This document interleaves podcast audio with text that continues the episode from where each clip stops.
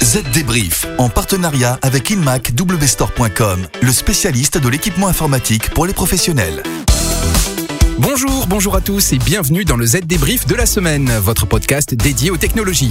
Nous avons sélectionné les principales infos à retenir pour bien comprendre les enjeux métiers, politiques et sociétaux de la transformation numérique. Je suis donc avec Estelle aujourd'hui. Bonjour Estelle. Bonjour David. Alors quel est le programme? Eh bien tout d'abord, il sera question de Facebook qui cette semaine a pris des engagements pour mieux contrôler ses lives. Il sera question des critères pour l'installation de la 5G en France. On parlera aussi de la ville américaine de San Francisco qui dit non à la reconnaissance faciale dans la police. On parlera d'une harmonisation et baisse du prix des communications dans l'Union européenne. Et enfin, de l'installation du nouveau système mobile d'Apple. Allez, Z débrief, c'est parti. Les dernières infos. Allez, parlons donc pour commencer de cet appel de Christchurch lancé depuis Paris et des gages donnés par Facebook. Oui, donc l'appel de Christchurch, ce sont des chefs d'État et de gouvernement qui se sont réunis cette semaine à Paris à propos du terrorisme et des extrémismes en ligne. Un sommet suite aux récentes attaques contre la mosquée de Christchurch en Nouvelle-Zélande, d'où le nom. Facebook est aujourd'hui montré du doigt puisque l'auteur des attaques s'est servi de l'application Facebook Live pour diffuser en ligne et en temps réel son massacre. Alors quels sont donc ces gages donnés par le réseau social? Facebook s'est engagé à prendre de nouvelles mesures pour mieux contrôler les contenus diffusés sur sa plateforme. La firme promet désormais d'appliquer une politique One Strike sur Facebook Live pour un large éventail de violations du règlement. One Strike, c'est-à-dire? Les utilisateurs qui transgressent les règles les plus graves seront interdits d'utiliser Live pour des périodes plus ou moins longues, 30 jours par exemple, et ce, dès la première violation. Parce que c'était pas le cas? Et non. Jusqu'ici, en cas de contenu litigieux, la modération de Facebook se contentait de supprimer le post signalé et prenait parfois la peine de bannir un utilisateur pour les contenus les plus problématiques ou pour plusieurs violations mineures répétées.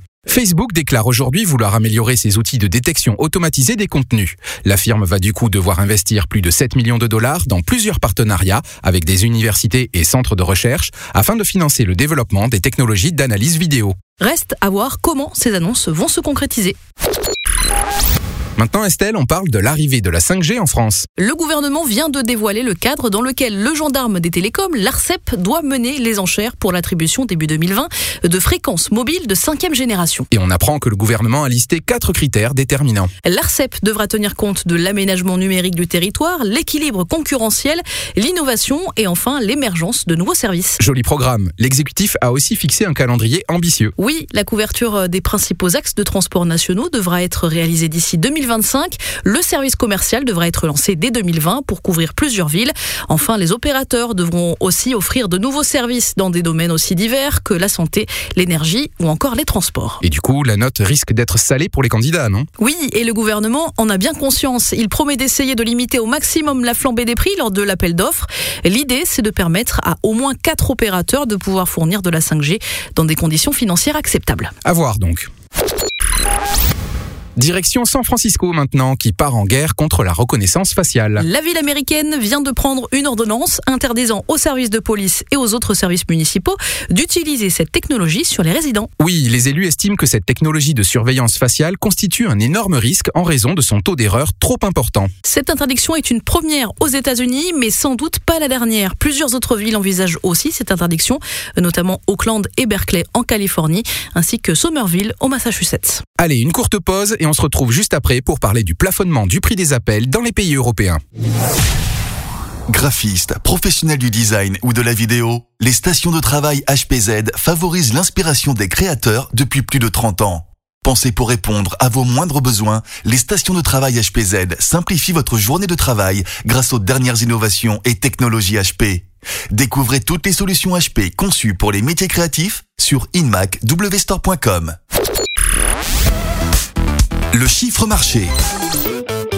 Cette semaine, c'est 19 pour 19 centimes par minute. Et oui, et c'est l'Europe qui, deux ans après avoir supprimé les frais d'itinérance, autrement dit le roaming, s'attaque aujourd'hui au prix des communications entre les États membres. Depuis le 15 mai, un nouveau prix maximal s'applique à tous les appels et SMS échangés au sein de l'Union européenne. Chaque appel est désormais facturé au maximum 19 centimes et chaque SMS 6 centimes, auquel à chaque fois il faut ajouter la TVA. Une mesure qui fait grincer les dents des opérateurs évidemment, qui voient ainsi s'envoler une sacrée manne financière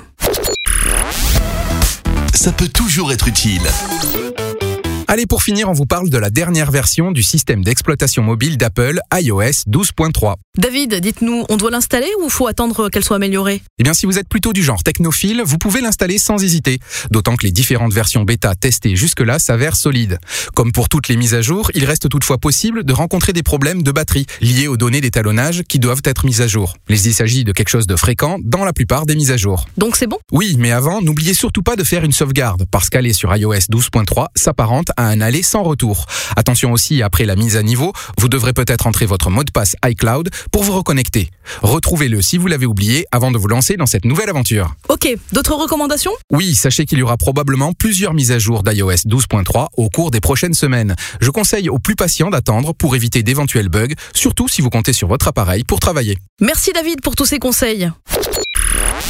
Voilà, vous avez un aperçu des infos et conseils de la semaine. Pour en savoir plus, rien de plus simple, rendez-vous sur votre site zdnet.fr à la rubrique pratique. Nous, on se retrouve la semaine prochaine pour un nouveau numéro du Z Débrief. À, la, semaine, prochaine. Z Débrief, en partenariat avec InmacWstore.com, le spécialiste de l'équipement informatique pour les professionnels.